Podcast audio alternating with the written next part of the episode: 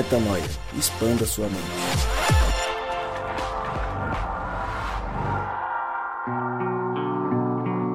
Sim, senhoras e senhores, ladies and gentlemen, estamos no ar com mais um podcast Metanoia e chegamos ao podcast Metanoia número 264. Exatamente, 264 vezes que você ouve este pequeno gafanhoto falar para você que meu nome é Lucas Vilches e nós estamos juntos nessa caminhada, lembrando vossas senhorias que toda terça-feira um novíssimo episódio é lançado e você acessa tudo que fazemos lá no nosso site, portalmetanoia.com e claro, em todas as redes sociais, apesar de que no último podcast é, depois do último podcast, eu não poderia falar muito sobre rede social, ficar acompanhando e blá blá blá, mas desculpa, gente, nós também fazemos parte deste cenário, mas prometemos que é para o bem. Afinal de contas, estamos expandindo a mente e compartilhando vida. Pelo menos acreditamos nisso e cremos que você também acredita. Então, vem com a gente em mais um dia, mais uma terça-feira,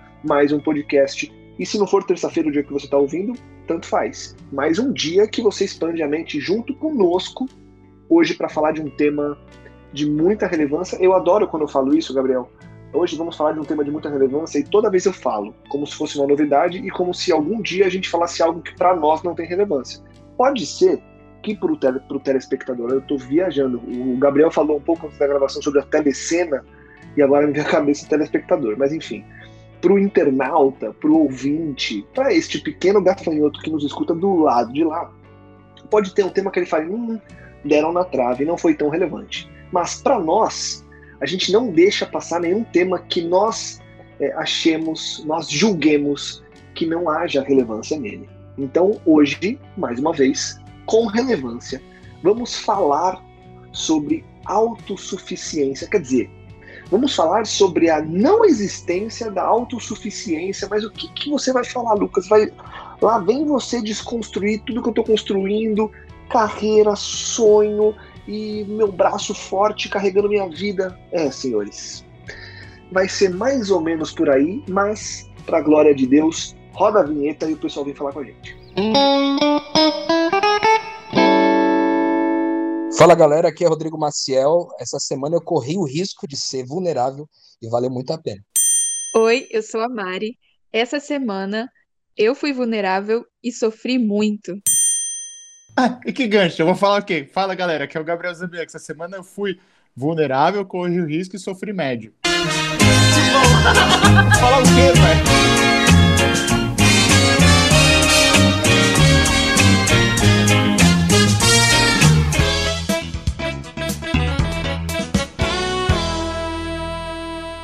Juntos estamos de novo, eu, Gabriel O. Zambianco, Rodrigo O. Maciel e Mari Moraes. Moraes. Moraes não, né, Mari? Moraes. Moraes. Moraes. Mari Moraes. E já que eu me enrolei justamente no seu nome, é com você que eu vou começar, Mari. Então prepare-se. Oh. Que rufem os tambores, pois vem aí a primeira pergunta sobre o tema de hoje. Pareceu agora é, Luciano Huck, né, com o Quem Quer Ser um Milionário? Ah, pergunta de meio milhão de reais. E aí, vai acertar, não vai? Ai, Vamos tô lá. até nervosa, Lucas. É isso aí, é isso aí. Fica nervosa. Vem aí a pergunta. Você vai acertar, não vai? Vai pedir ajuda dos universitários? Bom, o tema é autossuficiência, Mari. Ou a nocividade da autossuficiência. Para já deixar claro qual que é o caminho que a gente vai percorrer. Quando a gente vai para a Bíblia, a gente pra entende. Mim você não dá essas deixas aí nessa fada. Você vem com a pergunta desculpa, seca. Pá! Desculpa. É que a Mari, a Mari, eu senti o tremor na voz dela. Então eu estou Bom, auxiliando. Tudo bem, tudo bem porque uhum. ela se mostrou, é, ela mostrou que não é autossuficiente. Então, estou ajudando ela a ficar suficiente para essa pergunta, Gabriel. Vamos lá. A Bíblia, de capa a capa, fala sobre a necessidade de sermos dependentes de Deus. E de sermos dependentes de Deus em todas as frentes da nossa vida. No último sábado, eu estava conversando com um grupo de pessoas e em algum momento eu falei, acho que eu esbarrei é, nisso, nesse tema também, e eu falei que, no geral, a gente, quando se trata da vida, vida mesmo, vida e morte, a gente coloca na mão de Deus, né? Então, assim, tô doente, é, tô precisando é, superar um problema aqui de ansiedade, coisas que tem a ver com a vida, com a saúde, a gente num geral, a gente considera deixar na mão de Deus. De resto, a gente ainda acha que tem alguma condição de carregar no próprio braço. E eu sei que essa é uma pergunta que pode não ser tão fácil de responder, mas eu sei que você sempre responde com o coração, então eu vou direto ao ponto agora. Por que, que a gente continua, Mari? Por que, que o ser humano continua querendo carregar com o braço e querendo achar que é autossuficiente sem compartilhar com irmãos e com Deus quando o livro da vida, de capa a capa, diz que nós precisamos ser completamente contrários a isso. De onde você acha que vem essa tendência nossa de lutar tanto com a dependência que deveríamos ter dos outros de Deus? Bom, Lucas, primeiramente eu queria pedir desculpa ao ouvinte se a minha dicção estiver um pouco prejudicada, porque eu tirei quatro sisos, tipo, faz dois dias. então eu ainda tô meio, meio nhonho, assim. É, mas eu espero que dê para me entender. É, mas focando na sua pergunta, é, vou dar uma, uma resposta pautada na, na minha vivência mesmo, como você sabe que eu gosto de fazer. Cara, eu acho que a resposta seria, hoje no meu coração, a dificuldade que as pessoas têm de diferenciar inteligência de sabedoria. Eu acho que existe uma inteligência que rege o mundo, um jeito de fazer as coisas nesse tempo, né, esse espírito de época, que enfim, existe uma receita do bolo para o sucesso, para a paz, para a prosperidade, e as pessoas têm dificuldade de receber a sabedoria de Deus, porque em geral ela nos leva a decisões não muito populares, digamos assim. É, então eu acho que por não conseguir se desvencilhar da certeza de que a inteligência humana para esse tempo é o melhor caminho, elas rejeitam é, a sabedoria. Elas ainda creem no que elas ouvem na, na massa, no que, no que elas veem no, nos conselhos de mesa de bar, nos conselhos é, de amigos e não querem ouvir é, qualquer coisa que distancie elas desses parâmetros porque, enfim, é um peso existencial muito grande. Então, eu acho que essa dependência ela chega para quem está disposto a ser chamado de, de louco, de idiota. Mas em algum momento essa sabedoria dá um bom fruto, né? Então, acho que é um bom pontapé. Não entender a diferença entre inteligência e sabedoria. Boa, Mari. E, e, e é importante a gente citar, né, que quando a gente fala sobre essa dependência, a gente fala muito sobre a necessidade de saber exatamente até onde vai o meu. É, vamos explicar, antes de terminar a frase, vamos explicar melhor. Tem gente que fala sobre milagre e tem gente que fala sobre milagre ser o impossível depois que eu fiz o possível. Tem gente que usa isso tá. para uma série de coisas. A questão é que aqui na nossa, na, no nosso contexto, eu entendo que muita gente acha que o próprio papel é fazer tudo é correr atrás de tudo, Sim. de pagar as contas, de fazer a carreira, para que Deus opere aí o impossível de fazer. Então, assim, é, quase que uma analogia metafórica, tá? Não tem muito a ver com a frase em si. Mas nesse Sim. conceito, existe um limite do que é possível eu fazer, do que eu deveria me dedicar a fazer? Como é que você enxerga o que é, o que eu deveria usar como, putz, isso aqui eu faço, vou até aqui ou não? Ou nada deve ser é, visto como algo que eu vou fazer? Cara, eu acho o seguinte: esse pensamento de que eu faço o possível e Deus faz o impossível esconde um pensamento de que Deus oferece para nós um incremento de capacidade ou um incremento de recursos, um incremento de possibilidades, como se é, na, no meu trajeto, no meu caminho até o impossível, eu fosse até uma determinada parte e a outra parte Deus completa. É, essa teoria, ou essa teologia, ela tem muito a ver com a teologia da prosperidade, né? Que a gente já falou algumas vezes aqui no, no podcast. Essa noção de que, de que há, de alguma forma, Deus existe para me prover algo. Deus existe para me entregar algo que está me faltando. Porque se eu partir do pressuposto que Deus, a partir de um determinado momento, ele assume é, para poder fazer o impossível que eu não consigo fazer, eu estou entendendo que ele está é, sendo aquele que me adiciona aquilo que me falta. Só que a verdade, quando a gente vai entendendo o reino de Deus, a gente vai entendendo que tudo que a gente precisa para viver e toda a realização já foi depositada na nossa vida. A grande diferença está em que, uma vez depositada na nossa vida, acende-se uma lâmpada. E aí, essa lâmpada agora nos auxilia a fazer as coisas por um bom motivo. Porque o problema maior de viver dessa forma, é, de que Deus é o, é o incremento que me falta, é que os motivos normalmente são ruins. Os motivos em geral são muito ruins. Então, quando eu entendo que Deus já me entregou tudo que eu precisava para poder ofertar, então os meus motivos podem é, ser melhores, né? Porque daí eu não estou mais baseado no que me falta, eu não estou baseado numa carência, eu estou baseado numa convicção, numa coisa que eu já recebi, né? A bênção que Deus já deu, não a bênção que Deus ainda vai dar. Então acho que esse pensamento me soa é, esquisito por conta disso, né? E ele tem, ele, é, cara, essa frase que você falou, ela é muito falada no meio, inclusive evangélico, né? E isso é assustador, porque ele realmente gera exatamente o tema do nosso podcast de hoje, que é essa questão da autossuficiência. Eu até lendo aqui um pouquinho sobre, sobre isso, me preparando para o podcast, eu li um texto de um cara que ele falava sobre aquela história de ensinar a pescar, sabe? Não, você não tem que dar o peixe, você tem que ensinar o cara a pescar. Só que para o cara pescar, o cara tem que estar tá vivo, né? E muitas vezes o cara tá morto, ele, tá, ele é um zumbi. E aí, para ele, ele pescar, ele precisa, primeiro precisa estar tá vivo. Para entender que existe peixe na água. Para entender que existe um barco.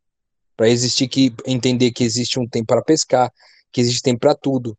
Então, se ele não estiver vivo, ele não vai experimentar nada disso.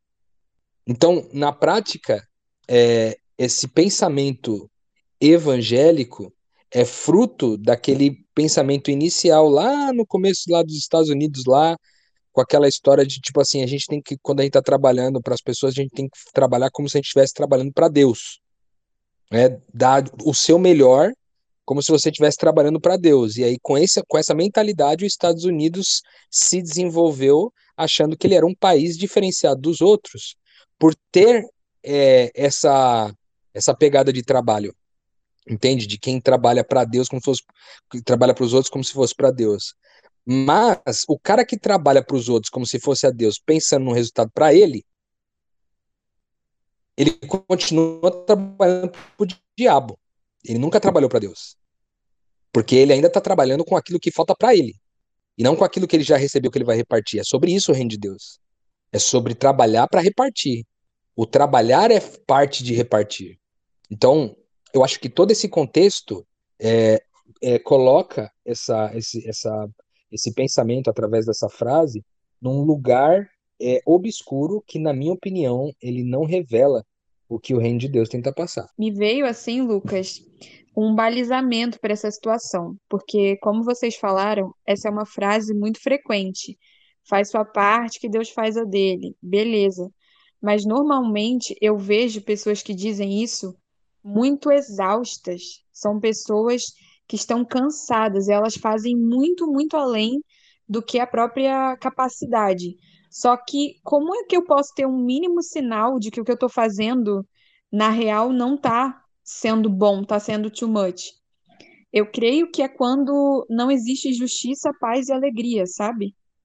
Eu acho que as suas forças, elas vão até o momento onde você enxerga justiça, está em paz e sente alegria no que você está fazendo realmente, se você tem capacidade de servir uma instituição, a fazer qualquer tipo de trabalho dentro desse espectro de, repito, justiça, paz e alegria, beleza. Só que na prática o que acontece são pessoas que esquecem muito da paz e da alegria e quando elas veem, elas estão tão desgastadas, sem paz e sem alegria, que elas começam a cometer injustiças.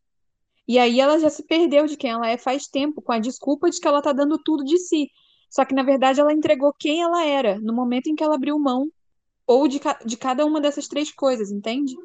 Então, assim, beleza, vai aí na, na tua capacidade, mas desde que você seja um sinal de completa justiça, paz e alegria na Terra, que eu acho pouquíssima gente. Eu me lembrei de uma, eu me lembrei de uma metáfora que eu acho que a gente até já usou ela aqui no, no, no, programa alguma vez, em algum momento. Mas é a metáfora do cavalo, que você coloca a cenoura no cabresto do cavalo de forma que o cavalo começa a correr atrás da cenoura como se ele pudesse alcançar a cenoura, e ele nunca consegue alcançar. Porque, afinal de contas, ela está presa do cabresto e ela está à frente do cavalo. Ele vai correndo, correndo, correndo, correndo. Se de repente, em algum momento, é, esse cavalo consegue, sei lá, bagunçando o cabresto ou mexendo no cabresto, fazer com que a cenoura caia e ele consiga colocar a boca na cenoura, se alguém passar e tomar do cavalo a cenoura, o cavalo capaz do cavalo matar o cara. Então, em outras palavras, é cada um de nós é incentivado a ter uma cenoura a perseguir na vida. E você vai lá perseguindo a cenoura, perseguindo a cenoura. Você passa a vida inteira perseguindo a cenoura. E aí, no dia que, a, que você está tá perto de encostar na cenoura, alguém passa e te rouba a cenoura. O que, que você faz com essa pessoa? Então, o que a Mari está falando me lembrou desse, desse, dessa metáfora, né? Que é, o cara vai trabalhando, trabalhando, trabalhando, trabalhando, vai ficando tão cansado que em algum momento ele vai acabar, acabar desprivilegiando uma relação em prol de que aquela cenoura seja alcançada, devorada, digerida e excretada. E aí vem a sequência disso, né? E essa inquietação de quem está correndo atrás da cenoura, que nem um louco, é justamente contraposta quando você vai para a Bíblia, né? Rô, e aí trazendo o Gabi aqui. Porque lá em Mateus tá, tá claro, né? É, não, não se inquietem pelo dia de amanhã, porque o amanhã vai cuidar de si mesmo, para cada dia o seu próprio mal. A questão, Gabriel, é que na prática a gente não leva muito isso a sério, né? A gente quer correr atrás do hoje, do amanhã, do depois, e a gente fica ansioso, a gente entra em depressão, a gente tem medo do que vai acontecer, e a gente volta a achar que é pelo nosso próprio braço, né? É, é complicado, é uma linha tênue aí, né, Gabi? É demais, Lucas, demais. Eu antes de entrar aqui no, no podcast, estava fazendo uma reflexão sobre ansiedade. Eu ando bem ansioso e por, por diversas questões que, que antes eram tão insignificantes e de repente agora estão estão me incomodando, cara. E ouvindo o pessoal falar e, e, e, tendo essas balizas, né, inclusive que a Mari trouxe de justiça, justiça, paz e alegria e, e, e a analogia que o, que o Rodrigo fez, cara, eu só consigo pensar que que não demora muito para gente pra gente começar a desvirtuar todo um processo, todo um relacionamento com Deus, sabe? Às vezes a gente pensa que leva uma vida inteira, mas não, cara. A partir do momento, esse momento pode ser agora, que eu, que eu começo a exigir de Deus uma resposta, né? E até respondendo aquela sua primeira pergunta, a partir do momento que eu acho que eu, que eu fazendo o possível, Deus é obrigado a me dar o impossível, cara, já tá, já tá tudo errado, né? E talvez daí que comece a surgir um monte de anseios não respondidos, né? E a gente vai acumulando isso uma vida inteira. Então, ah, sei lá, pô, estudei e eu tenho que passar no vestibular, porque eu fiz a minha parte, Deus vai ser fiel comigo. E não necessariamente, cara. Não necessariamente. De repente a vontade dele é que você não curse uma faculdade, enfim mas a gente não se oportuniza a ouvir a resposta de Deus, né?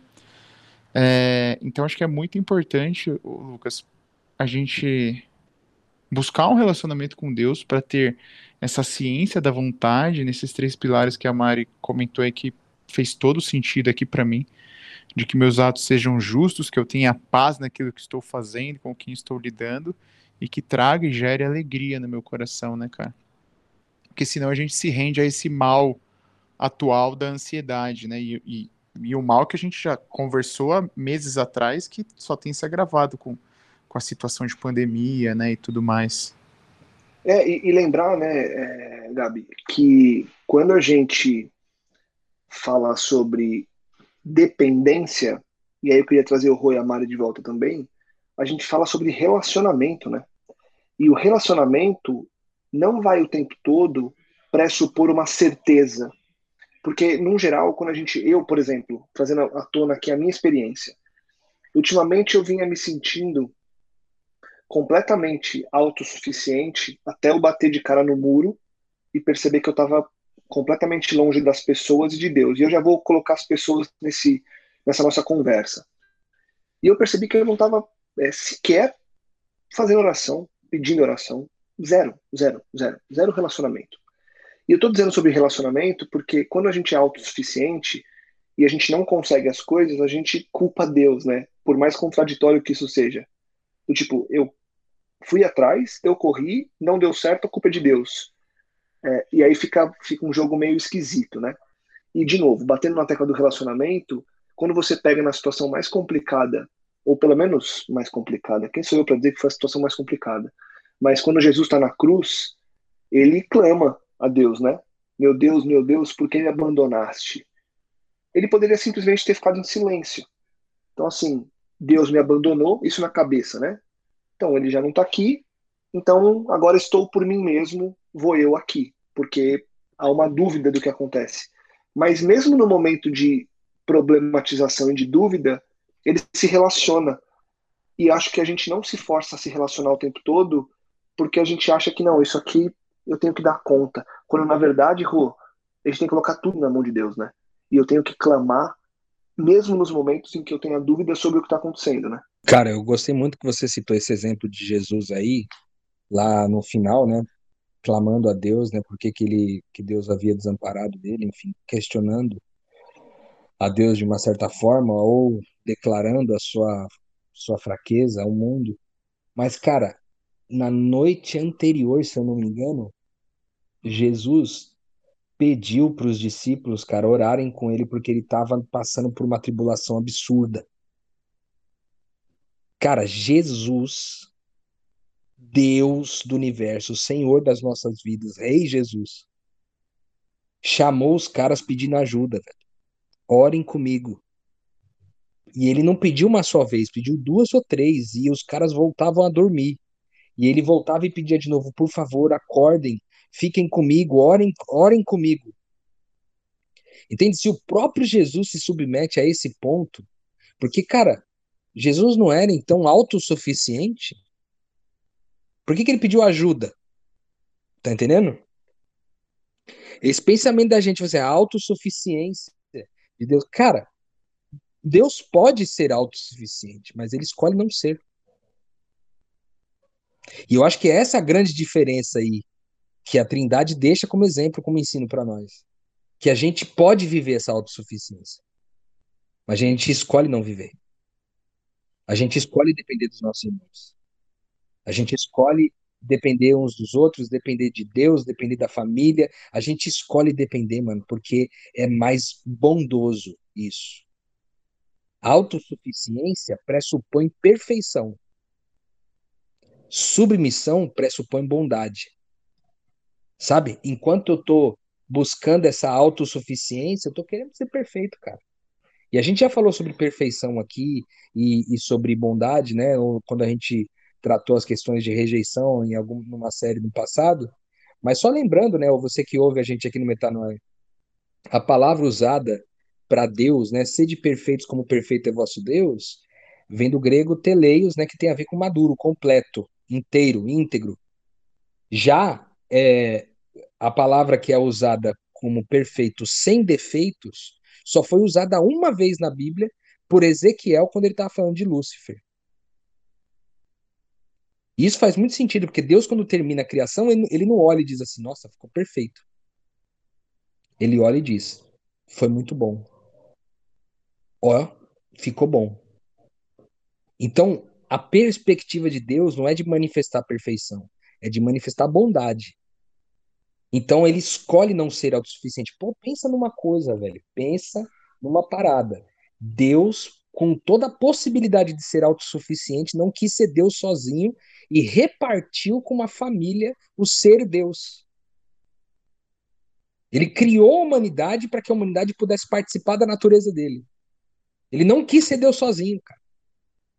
E aí eu te pergunto, se a gente jogasse isso para o meio, pro meio dos negócios hoje, para o meio profissional de hoje, para as igrejas de hoje, para as faculdades de hoje, para as escolas de hoje, será que as pessoas que chegam no poder são as pessoas que mais têm poder? Será que elas fazem essa escolha? De tendo todo o poder na mão, escolher abrir mão do poder e delegar o poder? Porque delegar uma tarefa é fácil, agora delegar uma autoridade é, é uma outra história. E delegar, delegar, delegar, delegar autoridade com paz, né? Delegar essa autoridade com a certeza de que, dando certo ou não, é, o, a minha delegação tem a ver com confiança, né, Rô? Tem a ver com esse desprendimento, mas não é um desprendimento agora é por tua conta e risco, não é? Vamos juntos, só que tá na tua mão e eu tô, eu tô de mão dada com você, né? Não, e o exemplo disso é o próprio Jesus, que ele pede para os caras orar com ele e os caras não conseguem levantar de tanto sono, velho. Ou seja, no final, Jesus correu o risco, vamos dizer assim, de não, de não ser autossuficiente e deu ruim. Porque os caras não ficaram acordados com ele a noite toda, orando por isso. Caras estavam com Deus do, do lado e não oraram, não escolheram. Ou seja, Jesus é o grande exemplo que, que de alguém que confia mesmo sabendo que pode dar errado. Abrir mão da autossuficiência para poder desfrutar, por bondade, poder desfrutar dessa é, submissão com seus irmãos, além do próprio Deus. E é bonito pensar também, né, Rô, que essa autossuficiência, como você mesmo falou, de Cristo orando com os amigos um dia antes, tem a ver justamente com essa é, insuficiência, né? E essa dependência do outro, não só de Deus, porque aí isso fica muito prático, né? É você saber a hora de pedir uma oração, é você saber a hora de se abrir para um amigo para que ele possa te ajudar em uma, uma situação X, é você lembrar o tempo todo que na prática você não está sozinho, nunca estará, e mesmo quando você achar que está sozinho, você não vai estar. Na alegria e na tristeza, né? Na abundância e, e, no, e na, na escassez. Porque quando você tem o outro, né, Gabi? Você tem a prática dessa dependência. Porque uma coisa é eu transferir para Deus e falar, ah, então, mas eu tô com um problema porque Deus não me responde. Outra coisa é eu mandar pro meu irmão e ver Deus no meu irmão também, né? Então também tem essa prática, né, Gabi? Trazendo de volta é, aqui. É aí que, é aí que tá o, tá o X, a, a virada, né, velho? Porque talvez a gente entenda hoje, e, e por entender, eu digo no geral, né, a sociedade, que essa insuficiência, que esse ato de bondade seja uma fraqueza, né? Por isso que às vezes é difícil você abrir o coração sobre um assunto com determinada pessoa e para uma outra você tem facilidade, né?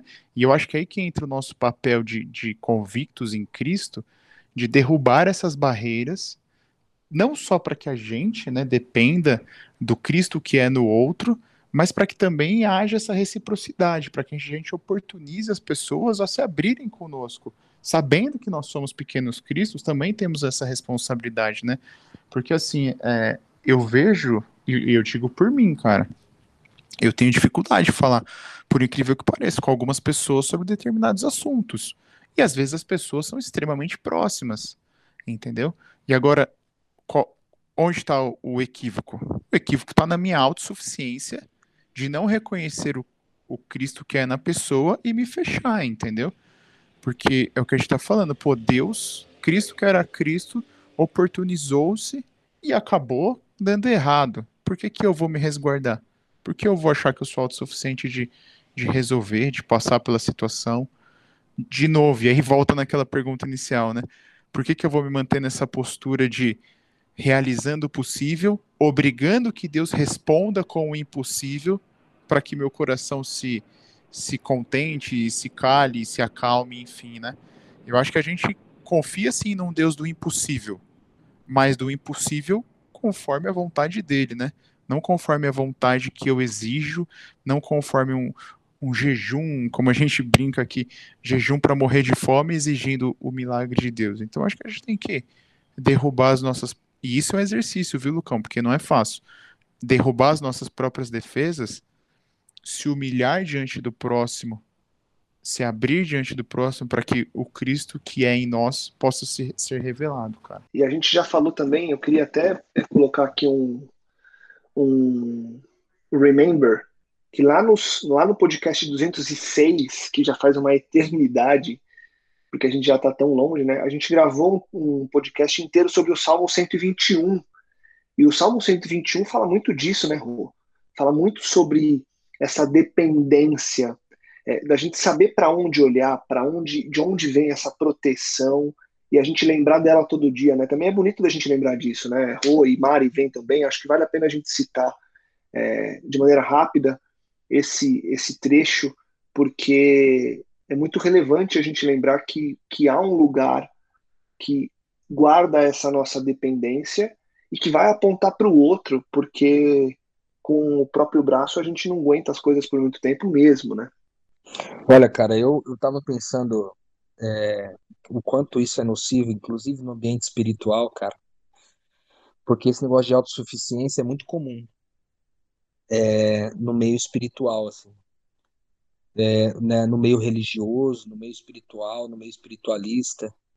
Todo mundo tem buscado a mesma autossuficiência que busca para os negócios, a mesma autossuficiência que busca para é, estudo, para intelecto, a mesma autossuficiência que busca para o corpo, ele busca também espiritualmente falando, entendeu? De forma que, tipo assim, ele tem uma determinada coisa para fazer, ele fala: Não, cara, eu discerno isso aí com Deus.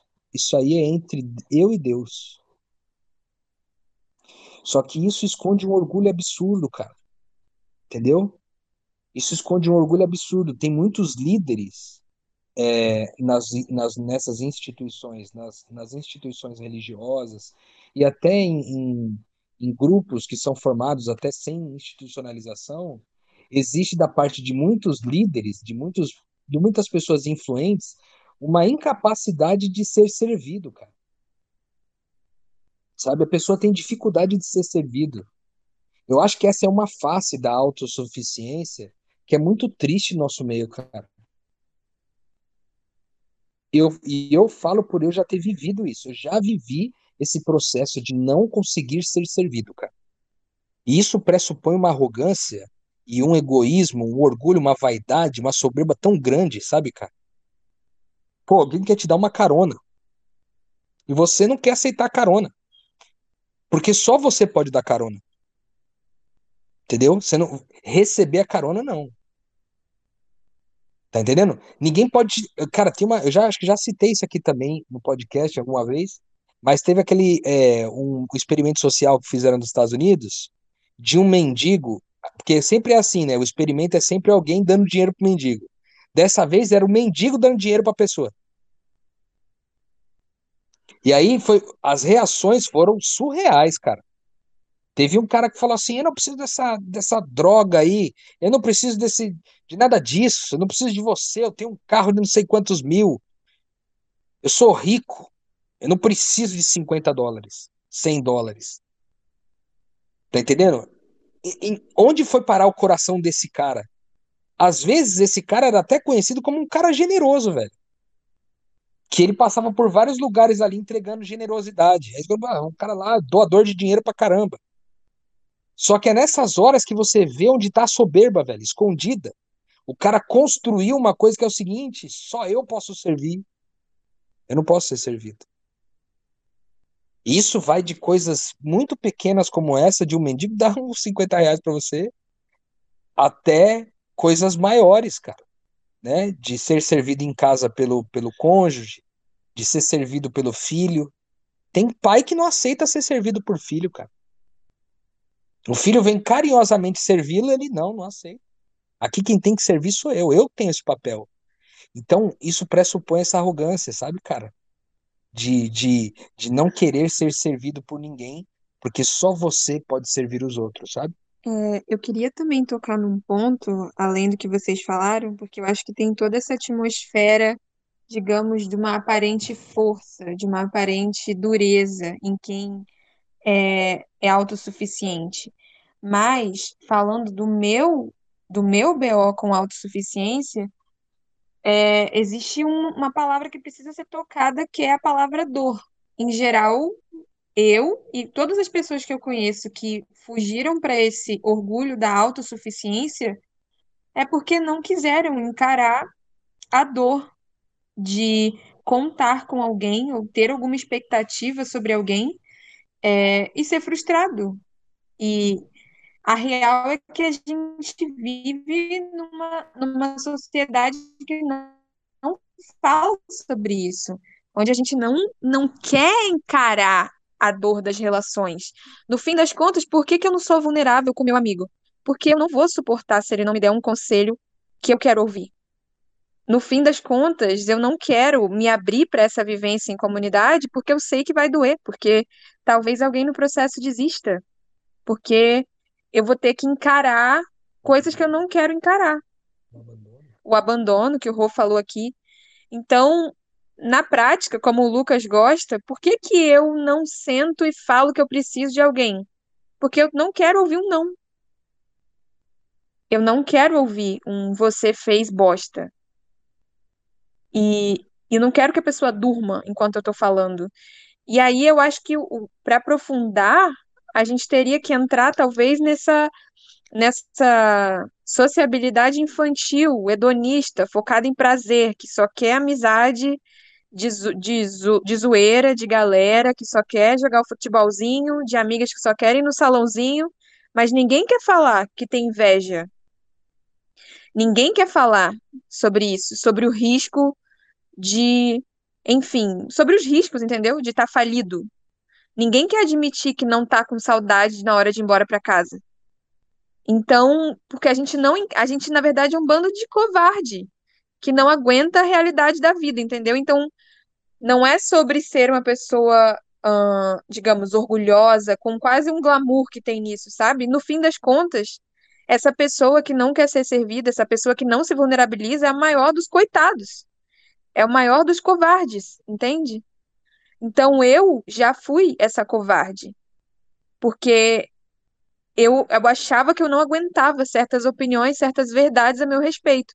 Mas se tem uma coisa que eu tô entendendo, meu, é que aquele negócio de a verdade vos libertará funciona. E, e eu acho também que uma coisa que não é falada e que eu acho que vai alimentar nisso aí, cara, eu acho que eu experimentei algo que é uma vivência em comunidade faz um tempo já que eu vivo nesse esquema de base de base missionária, né? E meu, eu posso garantir que a profundidade da relação ela consegue superar a verdade, sabe? Comer junto, discernir junto, o Espírito de Deus se revela em comunidade, entendeu? E como você, o que você trocaria para não ter, não ter a, a sensação de que o Espírito de Deus está se revelando, dando direção para sua vida? É isso que a comunidade proporciona. E é isso que faz a gente aguentar um, uns BOs assim que eu vou te falar. Que é feio, é cabeludo. É BO assim de decepção de cair para trás, entendeu? Não é um mar de rosas, mas eu posso dizer que a pérola da vivência, do discernimento em comunidade, vale a pena arriscar aí essa imagem frágil que a gente tem de nós mesmos e que a gente não quer confrontar expondo qualquer coisa para um amigo, entendeu? Com base no que você falou, Mari, e aí caminhando para a reta final aqui, trazer de volta o Gabi pelo seguinte: no fim das contas, a dependência está ligada à nossa ousadia de sermos vulneráveis, né? Se nós formos ousados o suficiente para sermos vulneráveis o suficiente, a gente vai aprender a caminhar com Deus e com os outros numa dependência mútua que só gera vida, né? Exato. E aí, ao gerar vida, eu tenho relacionamentos que são mais firmes, mais duradouros, né, cara? Porque faz muito sentido isso tudo que a Mari também disse agora, velho. É, é aquela situação, né? Pô, a gente vamos pensa na vida de Cristo, na passagem de Cristo aqui na Terra. Por que que, sabe, o, o a tentação dele no deserto, para mim, é um negócio que pô, explode a minha mente. Que toda vez que eu paro e penso, eu vejo características do porquê, né, aquilo, do porquê que tudo aquilo aconteceu. E hoje eu consigo ver que, que Cristo não só nega, recusa a oferta, mas ele nega a autossuficiência, de falar, não, daqui eu, eu vou ser autossuficiente, vou ter toda a riqueza do mundo.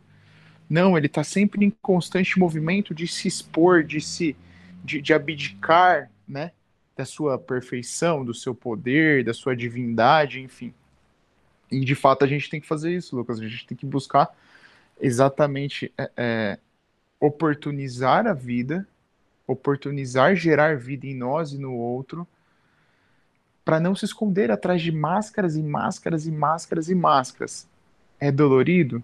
Cara, a gente nunca vai deixar de estar num processo de, de glória em glória, como a Bíblia fala.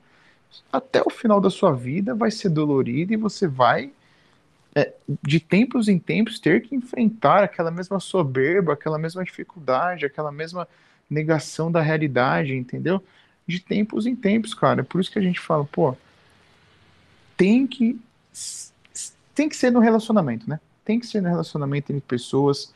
A gente tem que ter aquela confiança de que Deus é amor, de que perante Deus, cara, eu não sei nada, perante meu irmão, eu não sei nada, eu não sei da vida dele, das dificuldades, mas no final das contas, Deus Deus une a gente, né, nesse relacionamento de amor. E a gente tem que se se né, é uma postura ativa, né, Lucas? A gente tem tem que conversar, sentar e conversar. É como a Maria disse, não vai ser legal, mas é no relacionamento que Deus vai se, se manifestar, entendeu?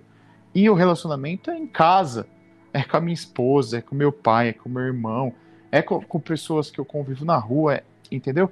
Não, a gente não, é como eu disse lá atrás, é muito mais fácil eu pegar um cara que mora, ah, eu tenho um amigo que mora lá no Nordeste, que eu converso uma vez a cada 10 anos e abrir um problema. Ele não tem a menor influência na minha vida, né? O difícil é eu, trazer para o meu núcleo familiar de amigos e, e família próxima e abrir, me despir né, dessa autossuficiência e deixar Deus se revelar, cara. Cara, eu queria compartilhar uma te um, um, testemunho é, pessoal, bem pessoal, sobre isso, esse assunto aí.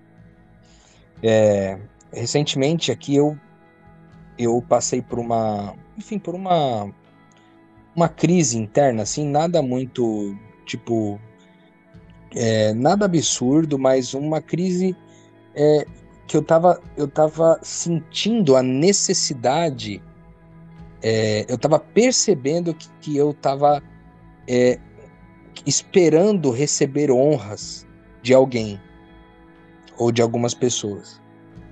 Por ter feito bem um determinado trabalho, eu achei que, é, no mínimo, aquelas pessoas deveriam reconhecer a história que foi gerada, né? As histórias que foram geradas a partir dali.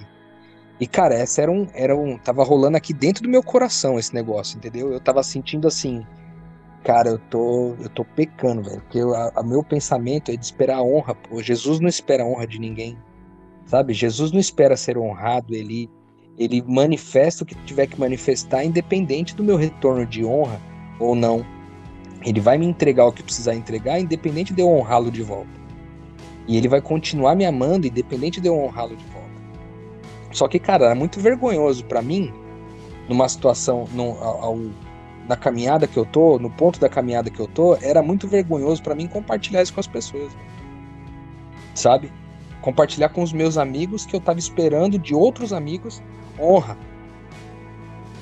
O meu coração via assim, eu, eu, eu precisava falar sobre isso, mas eu não queria falar de jeito nenhum. Tá entendendo? Porque isso seria expor uma vulnerabilidade muito grande de mim, cara.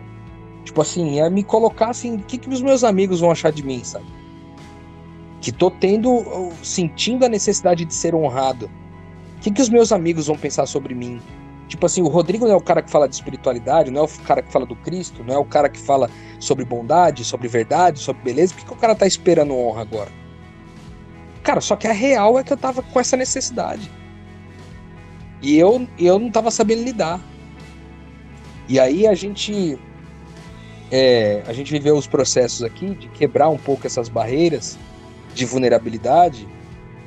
E, e aí eu acabei tendo coragem de compartilhar isso com eles e foi assim, cara, foi libertador, porque eles me ajudaram a cavar um pouco mais profundo e identificar que na verdade o meu desejo não era de receber da parte deles honras, tipo flores, louros, né? Não era não era o intuito de buscar reconhecimento, mas era a busca para que de alguma forma aquelas pessoas é, soubessem a verdade. Só que nessa busca para as pessoas saberem a verdade, e, e, meu coração foi confundido com essa história de honra. E talvez eu ficaria carregando isso pro resto da minha vida se eu não tivesse repartido com os meus irmãos, sabe, cara? Dessa vez, foi uma coisa que, tipo assim, aliviou. Outras vezes, não é tão aliviador assim. A penúltima vez que eu vivi a mesma situação com eles aqui sobre um outro assunto, Rapaz, tomei porrada assim que, não, que até para dormir foi difícil. E a gente tem uma rotina muito forte aqui na, na base de, disso daí, sabe? De, de se confessar, de, de, de abrir o jogo, de falar o que tá sentindo, de não ficar guardando as coisas e acumulando, sabe? Só que, cara, tem seu preço? Tem seu preço. Mas vale muito a pena. Porque daí você sabe que você não tá sozinho nem nas suas maiores crises, sabe? para mim foi fundamental ser vulnerável com os meus amigos sobre esse aspecto para eu poder ser curado. Aí eu te pergunto, até quando você vai ficar sendo autossuficiente numa coisa que a sua vulnerabilidade poderia curar você? Essa é a minha pergunta para você que ouve Metanoia hoje, entendeu? É, eu, eu, Lucas, eu vou deixar você encerrar, mas eu preciso só dizer que, tipo assim, às vezes as pessoas vão sentir que elas precisam, por exemplo, começar com as pessoas mais próximas. Tipo assim, um cara tá ouvindo aqui, ele só tem uma relação, por exemplo, mais próxima com a esposa. Aliás, a, a dificuldade de amizades profundas entre homens é um bom tema para um podcast. Mas que às vezes começar com a pessoa mais próxima é o que impede a gente de se abrir, sabe? Porque a real é que cai o mundo na cabeça. Não se sinta talvez cobrado, porque até Jesus teve dificuldade em ser reconhecido e ser, enfim, acolhido na terra natal dele, entende? Então, se você não está forte ainda para talvez estabelecer esse nível de vulnerabilidade com quem divide a casa com você, não desista do processo por um perfeccionismo. Em algum momento isso vai chegar, mas eu senti de dizer isso, que não precisa começar das pessoas que estão mais próximas, necessariamente. Você pode começar com um amigo que né, talvez tenha mais um distanciamento saudável para te acolher na sua fragilidade, talvez até te, até te orientar a se conectar com as pessoas mais próximas. Muito bom, Mari. Não te cortando, Lucas. Mas vai é lá, isso, vai lá, Gabi. É isso. É, como eu, eu, a Mari trouxe um outro contra, contraponto daquilo que eu tinha dito, né? Que, que isso complementa na realidade. Não tem uma fórmula, né, cara? A única certeza, até pelo que o Rodrigo disse, a certeza é de que o processo vai ser doloroso, você vai sofrer. Você vai sofrer quando você se abrir para as pessoas, porque é difícil se despedir da autossuficiência e o processo de cura é sempre doloroso, mas você vai sofrer também e, e muito mais se você se fechar na sua autossuficiência e passar uma vida isolado, né? Porque a gente sabe muito bem, cara, que você pode estar no meio de uma multidão e continuar isolado ainda, continuar sofrendo calado. E isso é muito perturbador, isso é muito ruim para qualquer tipo de, de, de resquício de, de, Cristo em você, entendeu? Isso te mata muito, cara. Então, exato, é o que a Mari diz, respeite o processo, mas confie em Deus e vai para cima. Se dispe dessa, dessa autossuficiência e troque ideia, cara. Até porque, complementando o que o Gabi falou, trazendo à tona de volta o que o Rô falou pra gente te encerrar, a, a autossuficiência mata, a dependência cura, a vulnerabilidade cura. A ousadia de você aceitar ser frágil cura.